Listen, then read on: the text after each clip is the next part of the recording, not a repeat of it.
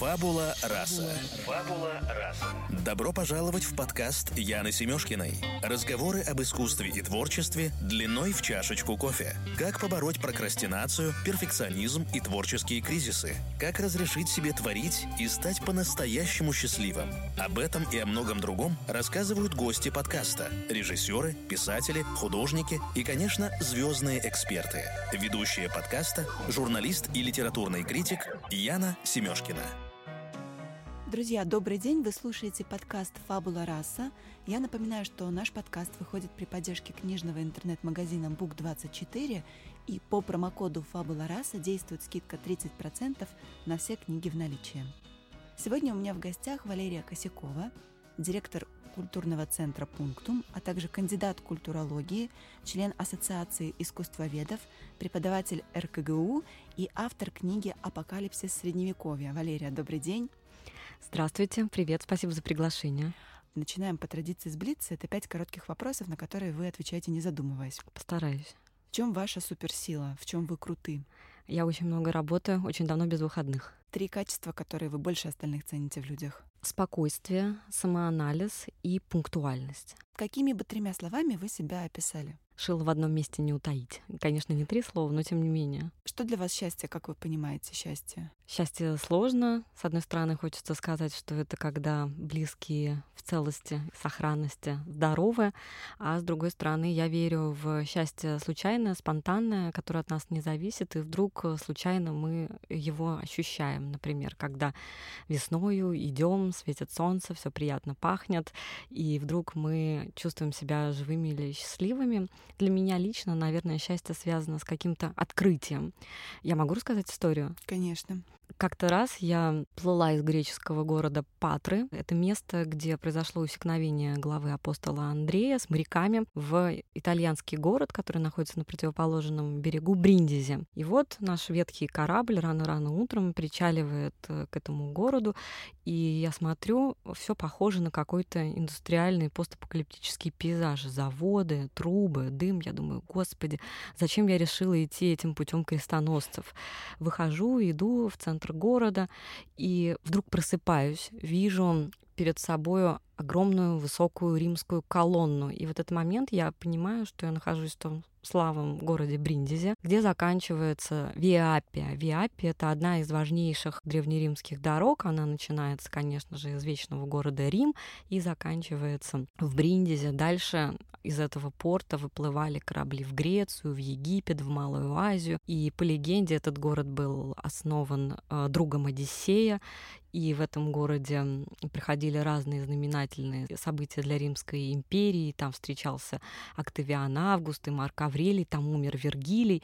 И вот вдруг я понимаю, что все эти персонажи, которых я сейчас перечисляю, они не просто люди из учебников, это не просто исторические факты или герои сериалов или фильмов, что они действительно жили. Они жили здесь и сейчас и мое сердце начинает биться сильнее, я чувствую, что я ощущаю вокруг себя вот эту культуру, я чувствую, что я совершаю некоторое открытие. Вот такое же ощущение у меня было, когда я писала последнюю главу в книжке, которую вы держите сегодня в руках. На самом деле это была для меня первая глава, посвященная анализу собора Покрова на Рву, который находится в центре Москвы на Красной площади. И мне долго не удавалось вот объяснить до конца, откуда возникла эта странная архитектура. Все мы видели собор Покрова на Рву Василия Блаженного. Я много смотрела икон, я читала исторические документы, я листала летописи, и вдруг в какой-то момент я почувствовала, что все сходится, что я могу посмотреть на этот собор глазами человека XVI века и понять, что он значил для людей той эпохи. И в этот момент я переживаю вот события какого-то нового знания, открытия, и это для меня счастье. Извините за долгий ответ. Потрясающий ответ, мне кажется, один из э, самых необыкновенных, который звучал в этой студии. И последний вопрос Блица. Ваш девиз, фраза, которая вдохновляет. Предел есть у всего всего, в том числе у печали. Это цитаты из Бродского. И еще меня очень поразила одна фраза Александра Мещерякова. Это наш с вами современник, японист. Он написал массу книг про страну восходящего солнца, таких прекрасных, просветительских. Как-то раз он сказал, что если писать по одной странице в день, то вы напишете 365 страниц в год. И меня эта мысль поразила, потому что мы очень много пишем смс в соцсети, и вместо этого можно написать одну хорошую страницу в день тогда получится книга. Блиц закончен, и мы переходим к беседе. Ваша книга вышла в серии «Страдающая средневековье», переняла эстафету. С чем, на ваш взгляд, связано такое повышенное внимание к средневековью сейчас? Почему мы все так увлечены средневековьем? Оно нас манит? Мне кажется, здесь сошлось очень много разных обстоятельств. С одной стороны, знаменитый Павлик, страдающий средневековья, открыл нам некоторое другое средневековье, яркое, красочное, смешное, травестийное, потому что обычно для человека средние века кажется чем-то таким темным, скучным, мрачным, где было сплошное христианство, какие-то гонения, кошмар. А тут мы вдруг увидели, что средневековье было сложное, странное, необычное. Там было много разных интеллектуальных течений, споров. Там была активная жизнь, и, может быть, в чем-то даже намного либеральнее нас современных. И о Боге думали э, разнообразно. А с другой стороны, вот мне кажется, что средневековье дает возможность посмотреть на нас современных через призму такого остранения. Мы смотрим на себя, сравнивая свою современную жизнь со средневековой и находим в ней параллели, отличия, но это всегда способ э, актуальной саморефлексии. Ваша книга посвящена вопросу апокалипсиса, и вы пишете о том, что такое эсхатологический код, как с апокалипсисом связано средневековье и вообще представление средневекового человека о конце света. И мне сегодня хотелось бы у вас побольше об этом расспросить. Код апокалипсиса, прежде всего, что он включает в себя, почему он важен и почему он был важен для средневекового человека? Да, монументальный такой вопрос. Начнем с того, что меня всегда интересовали образы смерти и идея смерти, то, как это осмысляется в культуре, в религии, в искусстве, в философии. И, с одной стороны, у нас есть представление о смерти индивидуальной каждого человека, но практически каждая мифология и каждая развитая религия нам рассказывает о смерти всеобщей. И, собственно, представление о конце света, об апокалипсисе — это некоторые тексты или произведения, которые рассказывают о том, как в данной культуре с точки зрения определенной религии, философии, да, будет происходить всеобщая смерть, конец света. И если брать какие-то дохристианские или, лучше сказать, э, домонотеистические представления о конце света, то мы обнаруживаем там представление о некоторой цикличности, что э, конец света, да, он произойдет, скорее всего, он будет связан с какими-то прегрешениями людей или сама Земля, как некоторые мифы нам рассказывают, устанет от людей, поэтому мир будет уничтожен, обычно вследствие какой-нибудь экологической катастрофы, но потом жизнь начнет начнется сначала. И вот если брать э, любые архаичные концепции, то мы там встретимся с цикличными такими сезонными представлениями о конце света. То есть, по большому счету, его там нет. Он происходит, но потом жизнь опять возвращается на круги своя, и все продолжается вновь и вновь. Совсем не так дело обстоит в авраамических религиях и в частности в христианстве. В своей книге я рассказываю про то, как думали в разные периоды времени, но больше всего я останавливаюсь на средневековой культуре, потому что мы современные во многом восходим именно к европейской средневековой христианской культуре. Мне было важно разобраться вот в этом э, концепте апокалипсиса, чтобы посмотреть, что мы усваиваем сейчас из него. И для средневекового человека апокалипсис, конечно, был связан с текстом Откровения Иоанна Богослова. А вообще произведение Откровения Иоанна Богослова — это э, последняя книга священного предания Нового Завета. И вообще корпус священного писания устроен очень хитро, если вы на него так посмотрите, как на структуру. Он начинается с бытия, там рассказывается о том, как творится мир, о том, как все происходит, как появляются животные, как появляется человек, потом грехопадение и так далее. Это бытие, генезис. А последняя книга а, корпуса религиозного — это апокалипсис. И апокалипсис рассказывает про то, собственно, как этот мир будет рассобираться, как он будет деконструироваться, как он будет уничтожаться. Вообще термин апокалипсис с греческого переводился как просто открытие, но где-то в, первых век, в первом веке нашей эры э, в нем появились такие специфические нотки, коннотации, открытия в смысле откровения, приоткрывания завесы, приоткрывания тайны.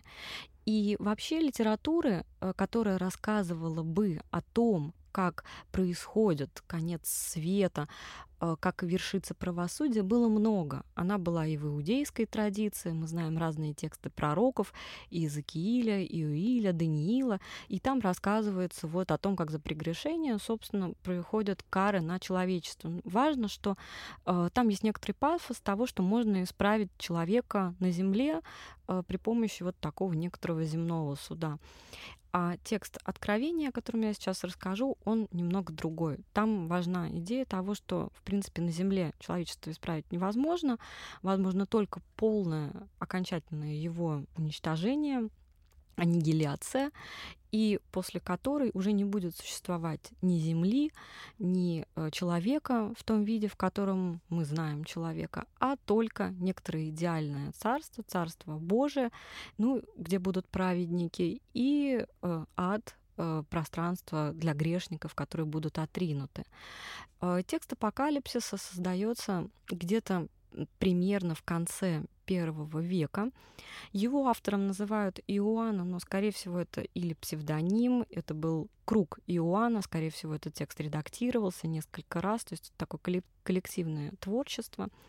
И этот текст рассказывает о том, как некто Иоанн, будучи в ссылке на острове Патмос, получает откровение, которое э, ему не сходит.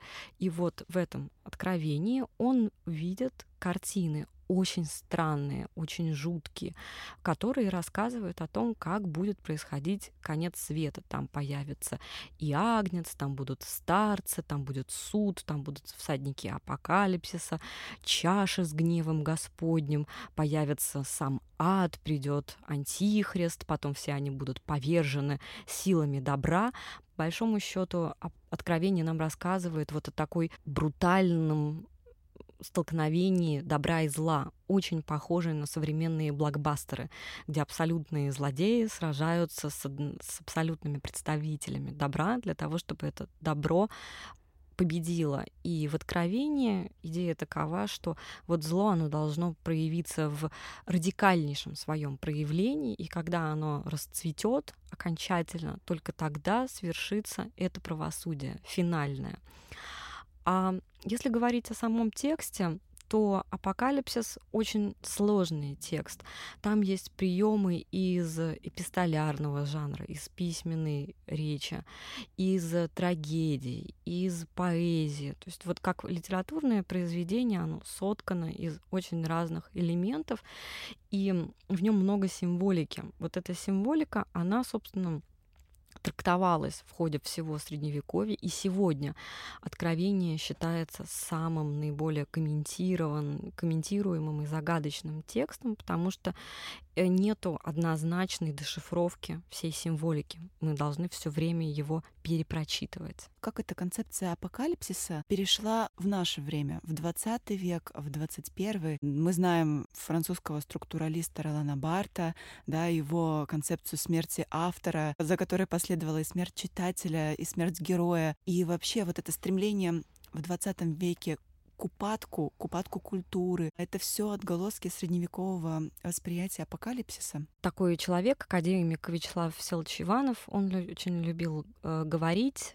о том, что э, христианская европейская культура, она все время стремится к какой-то своей финальности и темпами своего развития в, в том мире, в котором мы сейчас живем, технологическом, она все время приближает вот этот конец света, потому что он э, закодирован, как я считаю, как я пишу в своей книге, он закодирован в христианском восприятии времени и истории.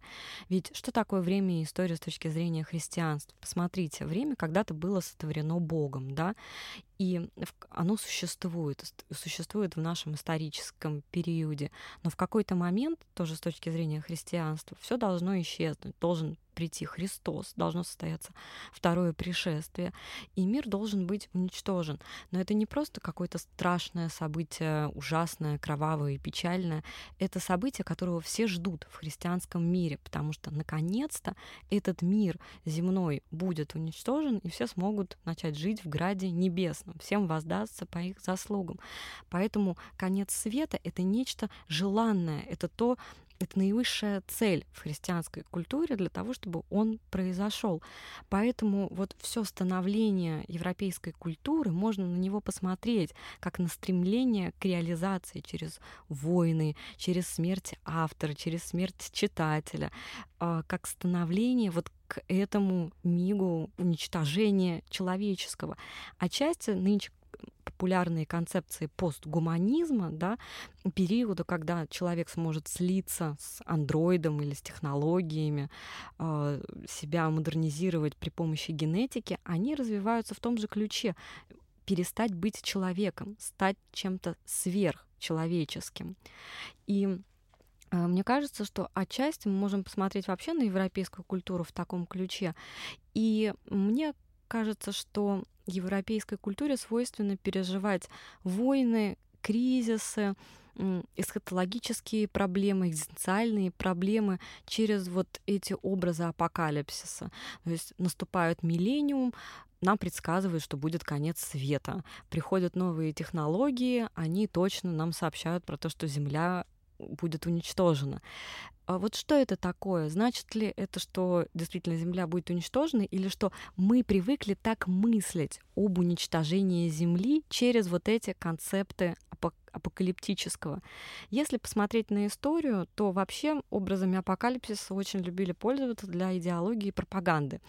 Например, в времена крестовых походов, конечно, э, антихристом и знаками прихода конца света считывали э, мусульманскую империю и мусульманских правителей. Потом, когда, например, стали появляться протестанты, Ян Гус, а потом Мартин Лютер, конечно же, Папа Римский объявлял их э, антихристом, и что они знаменовали приход э, конца света. Соответственно, протестанты делали то же самое по отношению к Папе Римскому.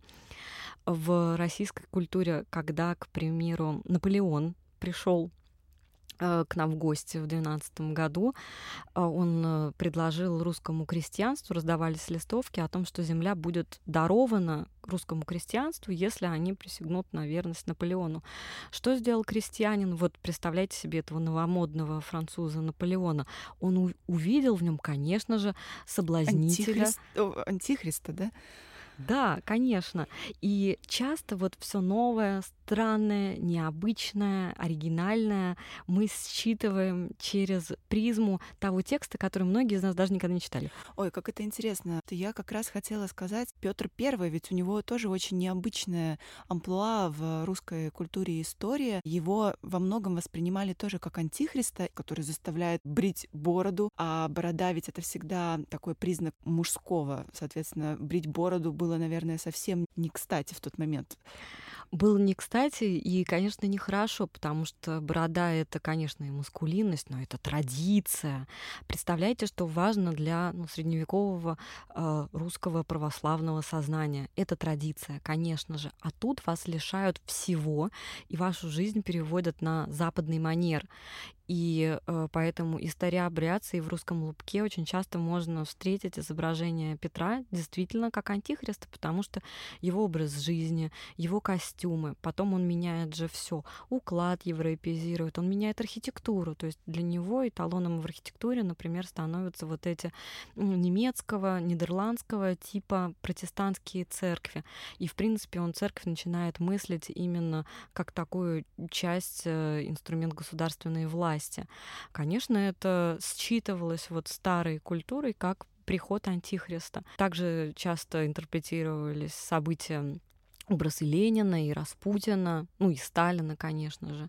Сейчас мы можем увидеть у разных сектантов подобные концепция. Угу. То есть получается, что апокалипсис выполняет роль сублимации человеческих тревог, да, человеческих страхов, человеческого недовольства. Выход в этот эсхатологический код идет. Мне кажется, да, мы э, отчасти им детерминированы. То есть мы начинаем, например, переживать какие-то исторические события, но когда мы начинаем о них говорить, мы находим слова именно из вот этого арсенала, который лежит внутри средневековой христианской культуры. Именно поэтому, например, структуралисты тоже говорили, что э, ну, нами мыслят структуры. И в тот момент, когда мы начинаем говорить, а кто это на самом деле говорит, да, это наше образование, это наш язык, это та культура, в которой мы живем то, что мы усвоили. И получается, что вот та условно индивидуальность, про которую мы часто говорим, она не индивидуальна. Она функционирует за счет того, что из нас проистекают, и мы артикулируем усвоенные культурой и столетиями тексты. А какими образами апокалипсис выражался в Средневековье? Вообще текст Откровения он Богослова, он был очень популярен. Сразу иногда, конечно, сомневались в его каноничности, включать или не включать его в корпус Священного Писания, но очень э, рано образы конца света начинают появляться в христианской церкви. Уже, конечно, после того, как она становится частью э, Римской империи, э, изображение например, альфа и омеги, начала и конца, которыми является Христос, изображение Агнца, изображение Нового Иерусалима в небесах. Вот это все такие визуальные цитаты из Откровения. А дальше, собственно, а, был текст Откровения, и его очень рано начинают иллюстрировать. Иллюстрировать наподобие современных комиксов. То есть к каждой главе, особенно к какой-нибудь важной главе, шла иллюстрация, которая кодировала содержание этой главы. И апокалипсис функционировал вот в таких вот картинках. Представьте себе, вы заходите, соответственно, в храм, у вас на западной стене, скорее всего, будет изображен страшный суд. Страшный суд — это собирательный образ апокалипсиса, который расход... рассказывает про приход э, э, Христа, про второе пришествие. А чаще всего Христос изображается сидящим на радуге, на сфере мира, как образ его такого тотального возвышения.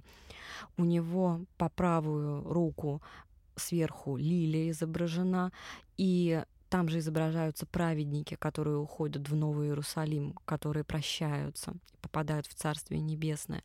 С другой стороны, слева изображается меч, которым будет судить и карать. Там, соответственно, грешники, ад, пространство инфернального, и там уже, значит, грешники следуют в свою преисподнюю. И эти изображения и тексты, рассказывающие о путешествии в ад, они были очень популярны в Средневековье.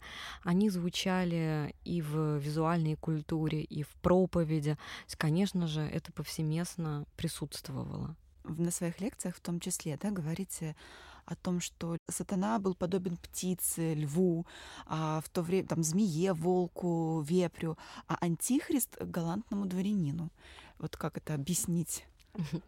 А, здесь идет такое сравнение. Да, существует такой феномен, а, как дьявольский бестиарий.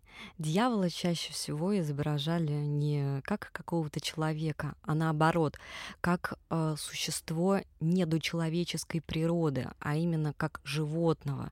Но животные для средневековой культуры все что-то значили. И вот в средневековых бестиариях мы можем прочитать значение каждого животного, в том числе, кстати, воображаемых, то есть тех, которых никогда не существовало. Про них тоже очень много знали в средневековье. И вот дьявол, он изображался и понимался как некоторое э, составное зло, и он собирался как конструктор из разных образов негативных. Поэтому можно увидеть э, в его элементах часть змеи. Ну, понятно, потому что змеи — это пренеприятнейшее существо для средневековой культуры, змей-искуситель. Дракон. Дракон понимался просто как большая змея, и в апокалипсисе, собственно, в одной из глав описывается, что дракон преследует Христа, Марию в образе церкви. То есть дракон — это нечто такое негативное, как и Левиафан. Это все инфернальные звери. В образе церкви как института, то есть церковь э, берет на себя вот эту...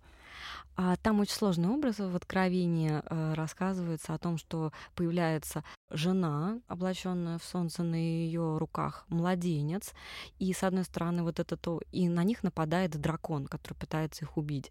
И с одной стороны вот в этом образе видят, конечно, Марию и Христа, и также видят э, церковь и антихриста, что вот здесь Мария и Христос, они представляют из себя тело будущей церкви, на которую нападает Ирод, Нейрон и вообще всякие язычники, которые хотят подавить церковь. Вот. Возвращаясь к дьяволу, да, можно увидеть у него черты змея, дракона, птицы, часто ворона. Почему? Потому что ворон, например, тоже был негативный, э, негативным существом. Сейчас в разных чернушных фильмах можно увидеть тоже черный ворон, mm-hmm. и у Эдгара Аллана По мы знаем mm-hmm. э, по стихотворению эту птицу. А, восходит это все к истории с Ноем, потому что Ной после потопа а, первую птицу, которую выпустил, это был ворон. И он должен был э, слетать, посмотреть, сошла ли вода, и вернуться к Ною и сказать ему, да или нет. А вместо этого ворон полетел клевать э, трупы, падаль, и ничего Ною не сообщив. И следующую птицу э, Ной выпускает именно голубя. Голубь — это, наоборот, сакральная, позитивная, положительная птица для европейской христианской культуры. Мы знаем изображение голубя как э, символ мира и как символ Святого Духа. И вот э, в истории с Ноем тоже именно голубь возвращается с благой вестью, здесь доброй вестью о том, что можно возвращаться к жизни. Поэтому вот здесь птичьи черты изображались в дьяволе. А, лев, медведь, Василиск, все они что-то значили. Конечно же, негативное, какие-то чаще всего грехи. Кстати, грехи тоже могли изображаться через животных. И, например, у Босха есть э, в саде земных наслаждений на центральной панели изображение, как мужчины обнаженные ездят по кругу на животных. И здесь мы видим идею того, что животное в них, грех, начинает преобладать над их человеческой природой и носить их вот по этому замкнутому дурному кругу.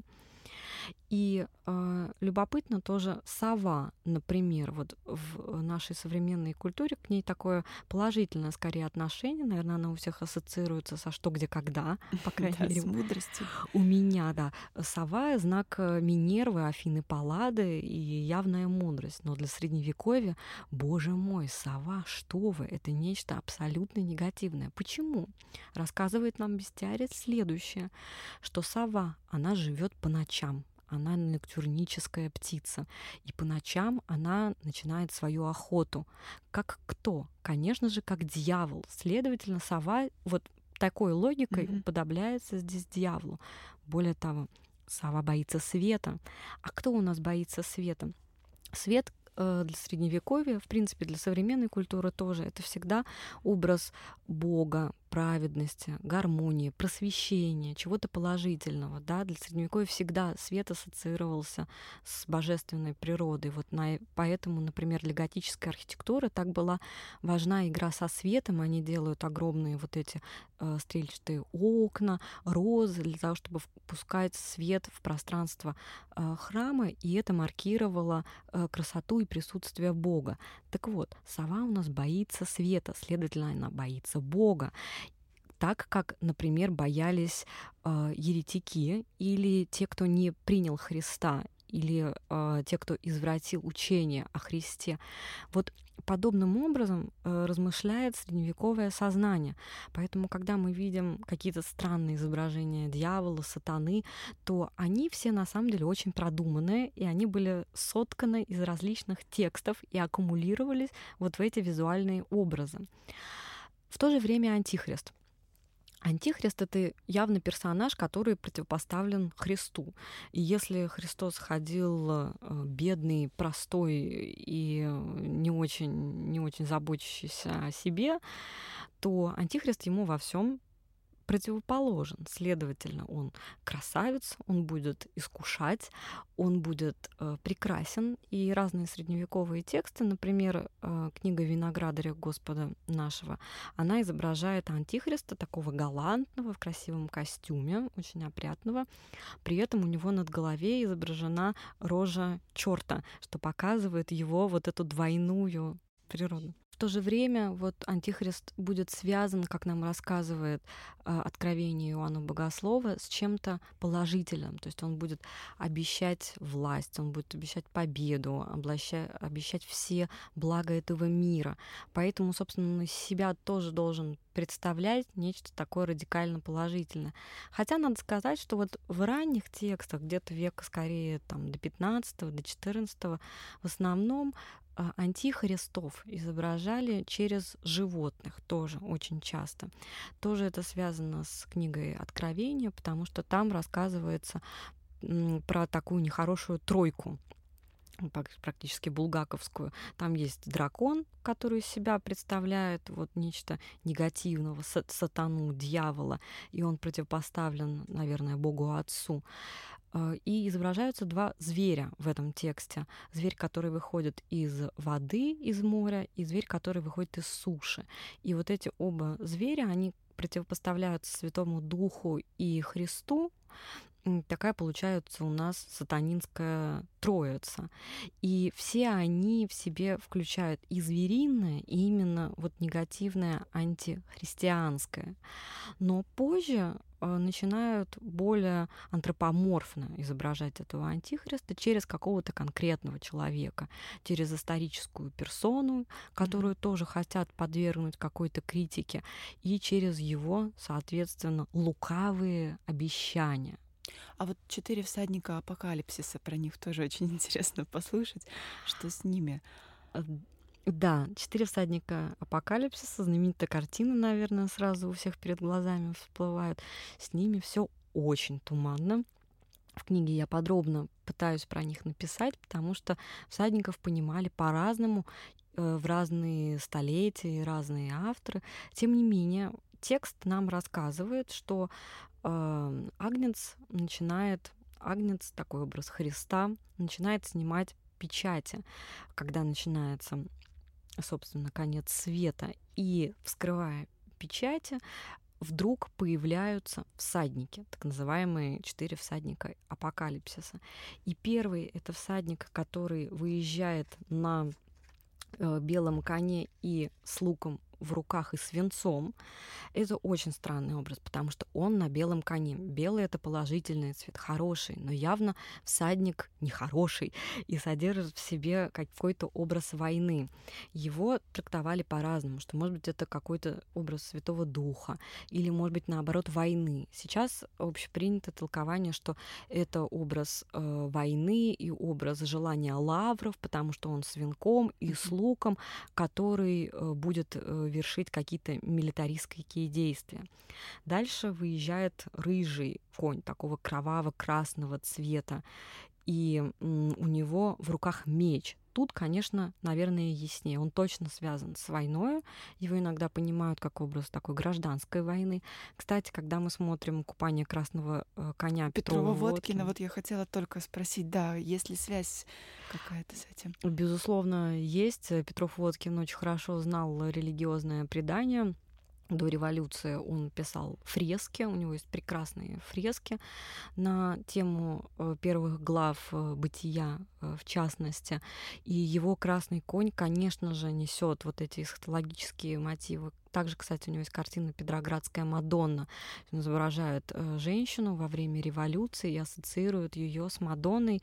И вообще революцию, конечно, он понимал как приход вот этого нового мира, нового Иерусалима, но это было свойственно для художников-авангардистов. Такие же идеи были и у Шагала, и у Малевича именно в момент вот э, революционного экстаза, который потом очень быстро прошел. И что у нас дальше, значит, с конями? Дальше у нас выезжает вороной конь, очень странный, у него в руках мера. Мера — это весы.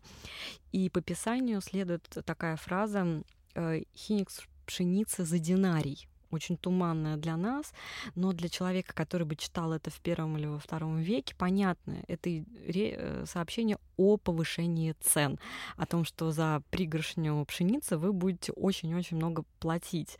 И, в принципе, это про вот такую девальвацию валют, про экономический кризис, про голод нам сообщает этот э, третий всадник. И четвертый, как ни странно, самый понятный, потому что нам говорят, что он бледный на бледном коне выезжает э, всадник по имени Смерть. И это единственный всадник, который называется по имени, он носит имя смерти, за ним следует ад.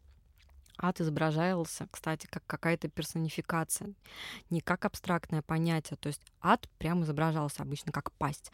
Пасть какого-нибудь зверя, э, волка или левиафана или дракона. И вот этот ад со своим воинством, с воинством Авадона, это измененное имя Аполлона следует за этим всадником по имени Смерть. В оригинале на коина там написано Хлорос, она э, бледность. И вот этот цвет Хлорос, он обозначал цвет такой бледно-зеленоватый или трупный. То есть это такой вот очень действительно смертоносный образ, и все эти персонажи дальше начинают вот вершить э, свои э, апокалиптические дела. Что тут важно, что этих э, всадников, которые начинают апокалиптическую войну, выпускает Агнец, то есть выпускает Христос.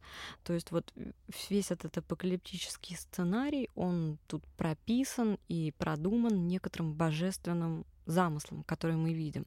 Поэтому, вот, например, часто автора Откровения обвиняли в том, что он Бога демонстрирует как такого беспощадного карателя, который приводит э, мир к кровопролитию, к концу света.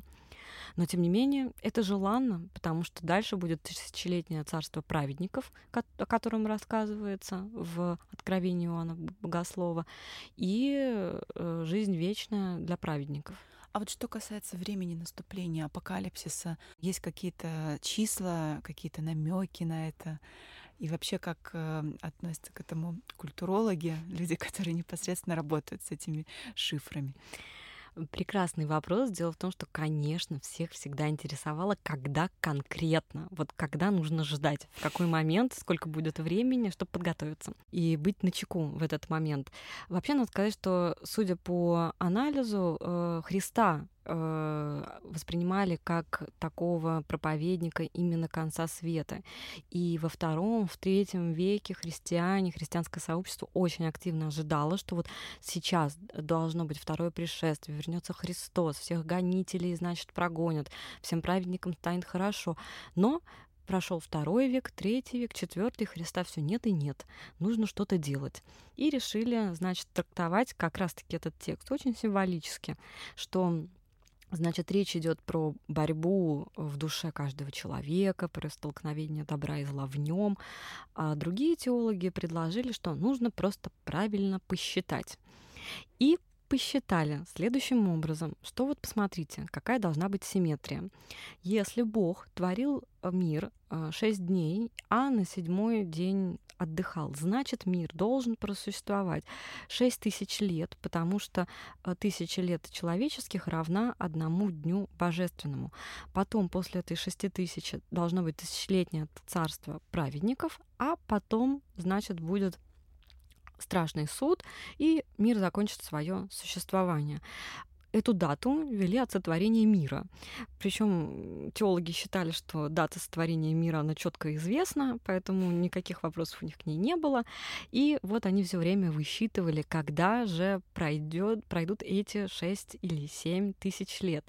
И этот период времени, он как раз выпал на период жизни Иеронима Босха, и отчасти на Ивана Грозного. То есть Иван Грозный, конечно, жил чуть попозже, но он унаследовал все вот эти переживания конца шести тысяч лет, потому что прошло шесть тысяч лет, никакого царства праведников не наступило. Значит, стали пересчитывать заново, что нужно еще тыщенку подождать, и вот там наверняка все произойдет. И ждали э, в 700 году, и в 7077, ну и так далее. Это продолжалось примерно до 17 века. Поэтому высчитывание конца света, да, оно практиковалось в христианстве. Очень часто переживали образы апокалипсиса на миллениумах. Вот э, такое ожидание было в конце 900-х годов и к, в переход к тысячным. Э, отчасти конец 19-го, 20 20 век, но он у нас еще ознаменован революциями и Первой мировой войной. Ну, я думаю, многие из вас помнят э, миллениум 2000-е, когда тоже предсказывался нам всевозможный Армагеддон, пытался быть высчитанным. Вы сейчас как раз э, предвосхитили мой следующий вопрос про Босха. Как читать картины Босха, вот апеллируя к коду апокалипсиса, к эсхатологическому коду? Спасибо, хороший вопрос. Тут нужно всегда держать в голове, наверное, следующее, что Иероним Босх, он жил примерно в середине 15 века, умер он в 16 веке в Нидерландах, в небольшом городке, который называется Хертогенбос, и его вот это имя Босх, оно по топониму дано, mm-hmm. по тому месту, где он жил. Так же, как и Леонардо да Винчи, да Винчи из деревни Винчи. Босх, он тоже, на самом деле, Иерун из города Босх, а его настоящая фамилия была Ванакин. Так вот, этот человек, он никогда толком не выезжал за пределы своего города. Жил в небольшом, провинциальном, болотистом городке, где росло много черники. Он скорее всего, был образован, знал латынь, и он много читал. И э, он переживал времена, когда заканчивалось средневековье, такое долгое средневековье, и мир э, приходил в состояние нового времени. У нас же тут параллельно с Босхом начинаются и великие географические открытия, и изучение человека, весь этот антропоцентризм э, в Италии, наука. И мир очень сильно менялся. И вот этот слом эпох, как бы конец э, парадигмы средневековой культуры, а новое время еще с его научной концепцией не наступило, вот он рождал травматические, болезненные переживания времени. Э, и Босху казалось, что все, экономедия ля финита, всему конец. Вот мы живем в какую-то такую очень депрессивную эпоху, когда старая мораль, старые принципы, старые каноны исчезают, и непонятно, как жить. Собственно, вот Босх, другие философы этого периода времени, Разм Роттердамский, например, или Фома Кимпийский, они предлагали что? Они предлагали возвращаться к основам, вот как такой ответ на все эти трансформации. А эти основы они видели в христианской церкви ранней, как раз в Христе, и в тех важных концепциях, которые исповедовала ранняя церковь, среди которых, конечно же, и представление о конце света. Поэтому вот часто мы смотрим на боссов как на какого-то такого, может быть, мультяшного художника со странными и жуткими картинками. Их хорошо на какие-нибудь мемы, значит, э, чтобы они расходились. Но он был серьезным художником, который думал про жизнь, и про смерть, про конец эпохи. И она ему виделась вот в этих апокалиптических э, картинах. И, конечно же, его сознание подпитывалось текстами различными, визионерскими. В Средневековье были популярны тексты, которые рассказывали о том, как некто, чаще всего за плохой образ жизни, плохое поведение, попадает в ад. Мы знаем, наверное, Данте Алигьери «Божественную комедию» как самый такой яркий пример путешествия по аду, раю и чистилищу, где мы можем увидеть эти картины ада. Но таких текстов было много. И э, Иероним их знал. И в этих текстах рассказывается, вот, например, есть видение Тунгдала, где некто ирландский рыцарь Тунгдал, он попадает в ад, и там он видит, значит, как черти мучают, как э, горит печь, как э, сатана поглощает, переваривает и исторгает из себя грешников. И все это рассказывалось очень-очень подробно, смаковались детали. Это, в принципе, был такой яркий, нервощекочущий сериал, который читался или рассказывался. И отчасти вот эти картины Босха, они являются вариациями на тему подобных текстов, очень распространенных в Средневековье. Вот, поэтому, мне кажется, мы должны держать в голове, что он не был каким-то мистиком, эзотериком, что он не был э, адамитом или садомитом, а что он пытался христианские концепты визуализировать ярко для того, чтобы как-то затронуть душу и поведение своего зрителя. А зритель у него, кстати, был очень образованный и интеллектуальный. Босх состоял в очень таком рафинированном сообществе э, знатоков своего периода времени. Туда входили и секретари и императора, и всякий нобилитет. И он для них по заказу, для католиков, э, писал э, свои картины. И они должны были содержать некоторое моралите, которое э, визуальный рассказ, я бы так сказала, визуальную притчу, которая через образы рассказывает о том, что такое хорошо, что такое плохо, но рассказывает так, чтобы действительно до вас достучаться. Прекрасно. Валерия, спасибо вам большое за разговор, за рассказ о Средневековье, о апокалипсисе. Я а, хотела бы еще раз напомнить нашим слушателям о том, что у Валерии вышла книга, которая называется «Апокалипсис Средневековья». Она невероятно интересная, и вот мы сегодня немного, какую-то часть только для вас приоткрыли, а насколько я знаю, вы работаете сейчас над э, книгой про Босха, правильно? Да, это будет э, первая очень толстая книга на русском языке про Иеронима Босха, про его связь и со средневековьем, и с современностью, и с сюрреалистами, и с Зигмундом Фрейдом, с кинематографом, ну и, конечно, с средневековьем, апокалипсисом, апокалипсисом. Она уже в верстке. Я надеюсь, что в течение месяца она выйдет, и осенью мы сможем уже обсудить новую книгу. Ищите книгу «Апокалипсис Средневековья» на сайте Book24. У нас даже будет на нее специальная скидка. И услышимся с вами через неделю. Пока.